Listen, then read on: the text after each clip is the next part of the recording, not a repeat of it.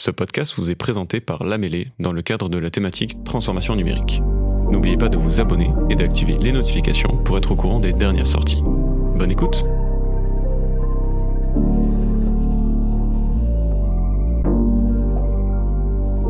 Aujourd'hui, nous allons parler d'un thème qui nous concerne toutes et tous en entreprise, l'organisation et les process. L'intelligence artificielle se positionne comme un catalyseur majeur de transformation redéfinissant la manière dont les entreprises planifient, exécutent et optimisent leurs opérations. C'est pour parler de ce sujet de l'impact de l'intelligence artificielle sur l'organisation et les process que je suis accompagnée de Quentin Richard, qui est cofondateur de l'Excubateur et chef de projet entrepreneuriat au sein de l'association La Mêlée. Quentin, est-ce que tu peux te présenter pour commencer, s'il te plaît? Bien sûr, merci de l'invitation Audrey et merci à La Mêlée de, me recevoir, parce qu'avec la double casquette, j'ai l'impression d'être à la maison et en même temps que je peux présenter mes activités. Donc euh, je vais surtout présenter l'activité de l'Excubateur pour le coup, où je suis euh, directeur impact et cofondateur d'un programme en fait de réinsertion des personnes éloignées de l'emploi par l'entrepreneuriat. Et on intervient dans des milieux et dans des cadres assez difficiles, notamment on a un programme en détention, donc en prison, qui nous a nécessité en fait de s'adapter à bah, la complexité peut être la détention et on a décidé de l'utiliser par une brique numérique dans lequel on a décidé d'automatiser rapidement en fait pas mal des tâches et pas mal des réalisations parce qu'on avait l'obligation de le faire pour respecter les temps et les horaires que peut nous donner la détention. Donc euh, la partie process a été très intéressant et un peu obligatoire. Et puis bah, pour revenir aussi sur mes actions au sein de la mêlée, je fais partie en effet de la partie entrepreneuriat de la mêlée et notamment du euh, responsable du programme Starter sur la partie accompagnement, dans lequel on accompagne des projets justement pour améliorer leur process et puis pour les mettre en place parce que euh, une boîte qui se lance, c'est aussi une boîte qui doit mettre en place des process. Donc on est en plein cœur du sujet et quand on parle IA process, on pense notamment à tout ce qui va être chatbot qui facilite la communication interne, aux outils de prise de décision automatisés, mais il semble que l'intelligence artificielle s'étende aujourd'hui à tous les aspects de l'entreprise. Est-ce que tu peux nous en parler et nous donner un petit peu ta perception de tout ça Déjà, il faut revenir sur une définition de base, c'est qu'on a un grand élan sur l'intelligence artificielle actuelle qui vient avec des intelligences artificielles génératives. Tout le boom qu'on a eu avec ChatGPT ou d'autres outils, en fait, la grosse différence, c'est que les IA, cette fois-ci, créent du contenu. Euh, mais il faut voir que les intelligences artificielles ne datent pas d'aujourd'hui et au final, beaucoup de gens s'exclament utiliser l'intelligence artificielle sur des choses qui sont de l'automatisation. Et au final, l'intelligence artificielle, bah, on peut le voir aussi sur juste un formulaire ou quelque chose d'automatisé, on lui donne des conditions, on lui dit, bah, s'il y a ça, tu fais ça, s'il y a ça, tu fais ça, et au final, des gens, bah, parfois, confondent un peu ces algorithmes ultra simplistes de conditionnement avec l'intelligence artificielle. Au final, on peut tous le mettre un peu dans le même bateau et dans la même réflexion. Aujourd'hui, en effet, on a beaucoup d'outils qui permettent d'améliorer les process, de d'améliorer le contenu, en tout cas de créer de nouvelles choses. Ce qu'on voit aujourd'hui et ce qui va plus loin, c'est justement ces outils-là de création de contenu. Tout le monde qui a pu utiliser bah, ChatGPT voit que quand on fait une création, il peut faire de l'automatisation derrière et ce qui est de plus en plus puissant avec ChatGPT, qu'il se connecte à beaucoup plus de choses à faire en automatisation et à être tout seul et indépendant dessus. Donc, ce qui fait qu'on peut réfléchir à aller beaucoup plus loin sur l'automatisation d'outils ou de choses qu'avant on pensait un peu impossibles et dans lesquelles fallait de la patte humaine. Mais aujourd'hui, oui, il y a beaucoup, beaucoup de process qui commencent à être mis en place et automatisés, mais, euh, mais je pense qu'on y reviendra après aussi. Ça pose beaucoup de questions sur comment on les maîtrise. Parce qu'il ne faut pas oublier qu'une intelligence artificielle, on sait ce qui rentre, on sait ce qui sort, mais on ne sait pas ce qui est au milieu. Et le but aussi d'un process, bah, c'est de connaître un peu l'expertise humaine et ce qu'on peut apporter, et surtout de savoir comment ça fonctionne. Et aujourd'hui, toi, euh, tu accompagnes des entreprises et notamment des startups sur leur développement de leurs activités. Quels conseils, en fait, tu pourrais leur donner euh, pour optimiser leur organisation et leur process en utilisant euh, l'intelligence artificielle? Alors, elle est double. la première, en interne, c'est arrêter de croire que l'intelligence artificielle va résoudre tous leurs problèmes, parce que c'est pas vraiment le cas. Des problèmes aujourd'hui d'utilisation humaine, en fait, de process à partir du moment où on parle d'un process, on parle aussi de gens qui vont l'utiliser. Penser qu'un outil va répondre à tous tes besoins organiques d'organisation, c'est faux c'est avant tout des humains qui utilisent des outils. Faut pas l'oublier. Aujourd'hui, un outil, même de l'IA et même un chat GPT qui peut être très puissant ou des, euh, on va dire des surcouches autour de chat GPT qui peut être super puissant et qui peuvent remplacer des tafs, on va dire, opérationnels. Au final, il faut quand même une, réflexion humaine autour d'utilisation de l'outil. Et pour moi, c'est ce qui est le plus important aujourd'hui, c'est arrêter de croire que en utilisant, en payant un outil, ça va résoudre tous nos problèmes. C'est faux. Faut se mettre autour d'une table et comprendre déjà quels sont les besoins d'organisation, quels sont les besoins et les externalités qu'on doit avoir et après décider d'un outil. J'ai pléthore d'exemples dans cette partie-là, mais euh, vraiment, encore une fois, ce qui fait bugger la plupart du temps, c'est payer un outil qui soit surdimensionné par rapport aux besoins ou si dimensionné par le besoin. Et surtout, bah, c'est une dangerosité de mettre aussi à l'amende des personnes qui n'ont pas forcément compris comment fonctionne l'outil. Donc soit en fait ils vont se désorganiser, ils vont se mettre d'eux-mêmes en parallèle de l'organisation. Et là bah, vous perdez tout simplement quelqu'un qui travaille pour vous au fur et à mesure hein, parce que généralement c'est des gens qui vont pas exprimer le fait qu'ils sont à côté. Mais ce qui est encore plus dangereux c'est que vous allez perdre de, bah, du temps humain et de la ressource et de la compétence. Mais ça c'est pour l'organisation interne. Il y a une réflexion aussi à avoir sur l'organisation externe. Tu parlais de chatbot, ça a été à un moment donné, pareil, un énorme boom euh, dans les années 2015-2016 où tout le monde voulait un chatbot parce que c'était hyper intéressant d'un point de vue euh, client. Vous vous rendez compte, il n'y a pas besoin de vous appeler, le chatbot il peut répondre à toutes les questions, machin, etc. Bon, on a vite tous déchanté qu'on a vu les chatbots la plupart du temps. La question finale c'est bah contacter l'adresse mail, machin. Bah super. Euh, au final, est-ce que t'as pas perdu un client? Est-ce que le client après avoir discuté avec un chatbot qui tourne en rond et qui te pose des mauvaises questions, qui n'arrive pas à affiner ta demande et qui te dit bah contacter l'adresse mail où tu dois répéter toute ta demande, est-ce que tu as vraiment gagné du temps? Donc la question en fait, encore une fois, elle est vers les clients cette fois-ci ou vers les partenaires ou prestataires c'est de se poser la question est-ce que ça me fait gagner du temps?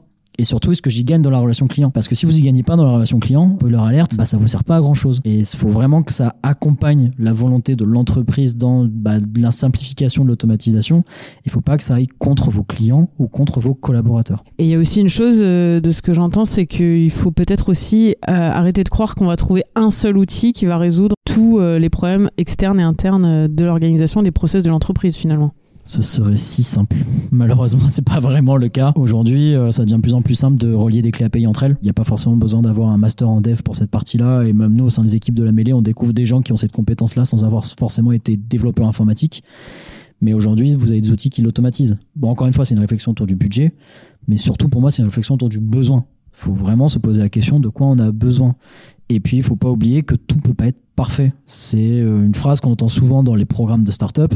C'est mieux d'être fait que parfait, dans le sens où c'est mieux d'être fait une fois. On se met tous autour de la table, on réfléchit, qu'est-ce qui est bien, qu'est-ce qui est pas bien, et on l'améliore continuellement. Plutôt que de se dire, je vais développer un outil, ça va être génial, ça va me prendre six mois. Sauf qu'au bout de six mois, les besoins, ils ont changé. Les gens, ils se disent, bah, ok, ton outil, il est surcapé, j'y comprends rien, et en plus, je vais pas utiliser parce que j'ai trouvé autre chose à côté.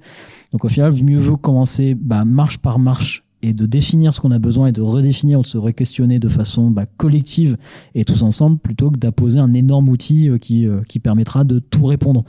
Parce qu'encore une fois, il n'y a aucun outil qui répond à tout. Pour euh, rentrer un petit peu dans le, dans le concret, est-ce que tu as des exemples et des cas d'usage à nous donner soit sur de l'analyse de données, sur de l'automatisation ou encore sur de l'apprentissage Oui, bien sûr. Deux exemples que je peux vous donner. Il y en a une qui peut être d'orientée euh, quantitative et une qualitative. D'un point de vue quantitatif, euh, tu parlais de gestion de données, bah, tout simplement des outils comme Notion sur de la gestion de projet peuvent permettre rapidement d'établir des jeux de données quantitatives, euh, que ce soit pour du suivi client, que ce soit pour de de l'investigation ou de l'analyse, dans lequel on peut aller faire très très rapidement en fait de l'analyse. Nous typiquement, au sein de la mêlée aujourd'hui, une grande partie de la partie En tout cas du parcours d'adhésion, a été transformé via un formulaire et via un extract Notion. Aujourd'hui, il faut voir que la mêlée, c'est quatre pôles qui travaillent ensemble. La réalité, c'est que c'est quatre mini-entreprises qui travaillent ensemble. Donc, on a un véritable besoin de se transmettre l'information.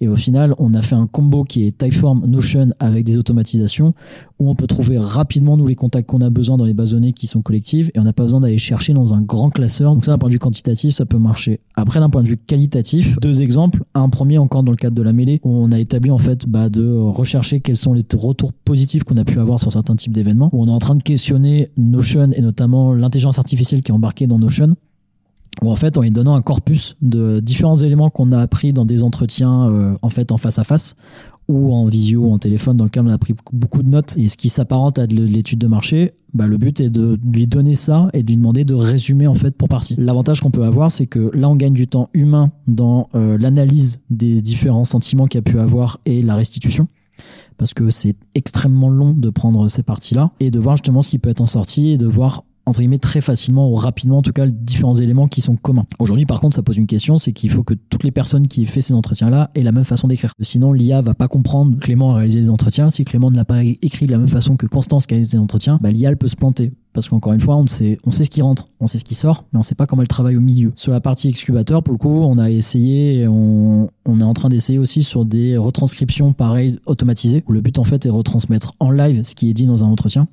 et de voir si lui directement avec un corpus d'autres entretiens, parce que là en fait il n'y a pas de billet de savoir qui a retranscrit, puisque c'est directement une intelligence artificielle qui va retranscrire à chaque fois et qui du coup va faire les textes propres. Donc là en fait c'est un une démarche qui est un peu différente, c'est que là, nous, on va analyser directement les sorties de texte avant de lui demander de résumer tous les textes qu'il a lui-même retranscrits. Donc c'est un peu différent, mais ça nous permettrait en effet de gagner du temps, parce que l'analyse textuelle, que vous fassiez de l'étude de marché, de l'étude de clientèle ou l'étude de satisfaction, c'est ce qui vous prend le plus de temps et si au final, là, vous avez très peu de valeur ajoutée, parce que ça allait chercher des sentiments, ça allait chercher des mots de vocabulaire. Et du coup, euh, on peut quand même imaginer que euh, l'intelligence artificielle pose des défis euh, en termes de structuration, parce que au final, il faut gérer euh, le changement, la réévaluation des compétences nécessaires. Tu parlais de passer sur Notion, par exemple, donc des outils que les personnes n'avaient pas forcément l'habitude euh, d'utiliser. Est-ce que ça te paraît simple finalement de basculer vers l'IA pour une entreprise pour optimiser son organisation et ses process? Et c'est quoi la marche à suivre selon toi ou la priorité pour faire en sorte que ça se passe le mieux possible? Tout changement est compliqué pour une organisation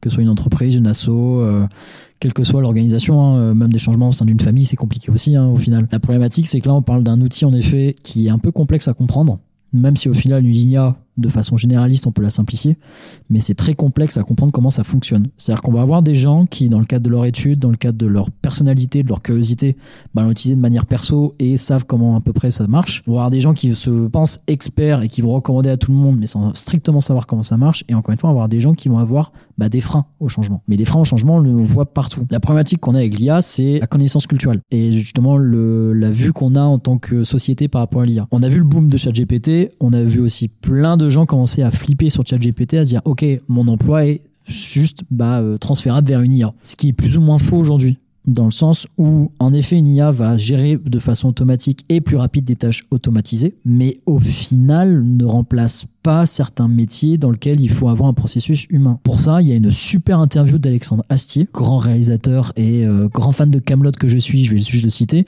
On lui a posé la question de savoir s'il avait peur de l'avènement des IA pour écrire des scénarios. Il a dit bah absolument pas, parce que moi un scénario en fait c'est la faiblesse humaine de quelqu'un qui écrit un scénario qui va me toucher. Et je suis entièrement d'accord, c'est-à-dire que une IA comme outil pour organiser notamment un scénario, c'est-à-dire qu'à partir du moment d'un scénario, il faut que ça fasse des plans de découpe après et qu'on tourne derrière autour de ça, bah ça, une IA va le faire dans le sens où c'est pas là où il y a la richesse d'un contenu. Par contre, écrire un scénario aujourd'hui, je suis pas certain qu'une IA va avoir le côté humain et on va dire le côté imparfait parfois d'un scénario et surtout sentimental qu'un film peut vous toucher par une IA versus un scénariste. C'est-à-dire que moi, ce qui va me toucher aujourd'hui, c'est de me dire, ok, le mec a écrit ça, il a eu la sensibilité, tiens, j'ai vécu les mêmes choses, et c'est ça qui me touche dans un film. C'est pas de savoir si c'est bien ficelé. Au final, des films qui sont très jolis et qui sont très bien, on va dire, dans un terme de cadre, bah, au final, sont assez pauvres d'un point de vue sentimental. Et là, vous pouvez très bien penser à tous les Marvel qui sont en train de, descendre en flèche parce qu'on se rend compte que c'est des films qui touchent plus personne aujourd'hui. Donc au final, pour recentrer sur le sujet, la question que tu m'as posée, oui, il y a des choses qui vont être difficiles à mettre en place parce que les gens pensent que c'est un danger pour eux. Il faut réfléchir humainement ensemble à comment on met en place l'outil à ce qui peut servir et au final le mettre en, fond, en marche après et surtout faire monter les gens en compétences autour de ça. Parce qu'encore une fois si vous montez pas les gens en compétences que ce soit sur la compréhension ou sur l'utilisation de l'outil ben en effet c'est normal qu'ils sont délaissés qu'ils sont, qu'ils sont remplacés par un outil. La réalité c'est qu'aujourd'hui un humain a sur certains aspects bah, beaucoup plus de chances de réussir qu'une IA l'empathie, le fait d'être de travailler d'humain à humain, etc. Aujourd'hui sont les deux grands facteurs qui font qu'une IA ne remplacera pas un humain. Mais c'est vrai que les métiers qui sont automatisés, dans lesquels il y a peu de valeur ajoutée et dans lesquels bah on a mis au banc certains humains en disant bon bah voilà on lui donne A, il fait B. Bah bien sûr, mais ça, est-ce que c'est pas un problème aussi qu'on a depuis un petit moment dans notre société? Donc c'est un débat qui est un peu plus large. Et est-ce que tu dirais que pour une, euh, les TPE PME là qui nous écoutent, est-ce qu'au final il faut qu'il y ait une personne dans la structure qui euh, soit un petit peu en veille sur euh, tous les outils qui peuvent euh, fluidifier les process, etc. Ou est-ce que c'est à chaque métier finalement d'aller faire ce travail de comment optimiser en permanence mes tâches? C'est quoi selon toi la, bonne manière de fonctionner? Bah En fait, c'est un peu des deux dans le sens où c'est un peu du rôle aussi d'une gouvernance ou de responsable de surveiller ce qui se passe autour d'eux d'une manière concurrentielle, mais aussi d'une manière gestion un peu de leurs activités. En tout cas, nous, c'est comme ça qu'on responsabilise les projets qu'on accompagne au sein du starter, au sein des différents programmes qu'on l'a mêlé. Un entrepreneur est aussi bah, la personne qui porte un projet. Donc c'est à ce titre-là qu'il doit aussi se renseigner sur comment améliorer son projet. Mais c'est aussi aux responsables des différentes thématiques et de se dégager du temps sur leur activité pour comprendre comment évolue leur activité. Et malheureusement, on a une problématique en France, c'est qu'on le fait très peu. On est très très fort pour râler et pour, euh, et pour critiquer quand il y a des choses qui mettent en avant. Mais en même temps, c'est peut-être parce qu'on ne s'est pas aussi donné le temps de réfléchir nous-mêmes à comment évoluer nos, nos, nos projets ou nos tâches. Donc aujourd'hui, c'est un peu des deux, j'ai envie de te dire. C'est que euh, si vous renseignez pas sur les outils qui peuvent vous accompagner, bah, vous êtes malheureusement un peu en retard. Et en même temps, si vous êtes gestionnaire d'une TPE PME et que vous renseignez pas, vous êtes aussi un peu en retard. Les personnes qui ont vu très tard l'avènement du marketing digital, des réseaux sociaux, etc., et qui n'ont pas compris qu'il y avait moyen de faire du business dessus, bah, au final, ont eu du retard et ont dû rattraper du retard derrière. Et en même temps, ceux qui ont été les premiers aussi sont peut-être plantés. Donc il n'y a pas forcément de bonne ou de mauvaise réponse. C'est un peu au compte-goutte et il faut surtout expérimenter. Et en France, il faut rappeler aussi aux gens, aux TPE, PME, qu'ils ont le droit de se foirer c'est pas grave. Faut apprendre de ses erreurs, il faut améliorer continuellement. C'est ça que je leur dirais plutôt. Essayez, essayez de comprendre et surtout ne forcez pas. Donc au final, l'IA est une bonne opportunité de tester les choses. Euh, ça fait bien le lien avec ma dernière question. Si tu avais un petit conseil euh, pour les entreprises qui souhaitent euh, optimiser leur process, fluidifier leur organisation interne, tu leur dirais de commencer par quoi? D'inviter les gens à discuter autour d'une table et de voir quels sont leurs réels besoins pour leur métier. Merci Quentin. Merci Audrey. Cet épisode vous a été proposé par Lamélé Podcast. Pour plus d'informations sur notre écosystème et nos services, rendez-vous sur notre site internet www.lamele.com ou retrouvez-nous sur nos deux lieux, la cantine by et la cantine Toulouse.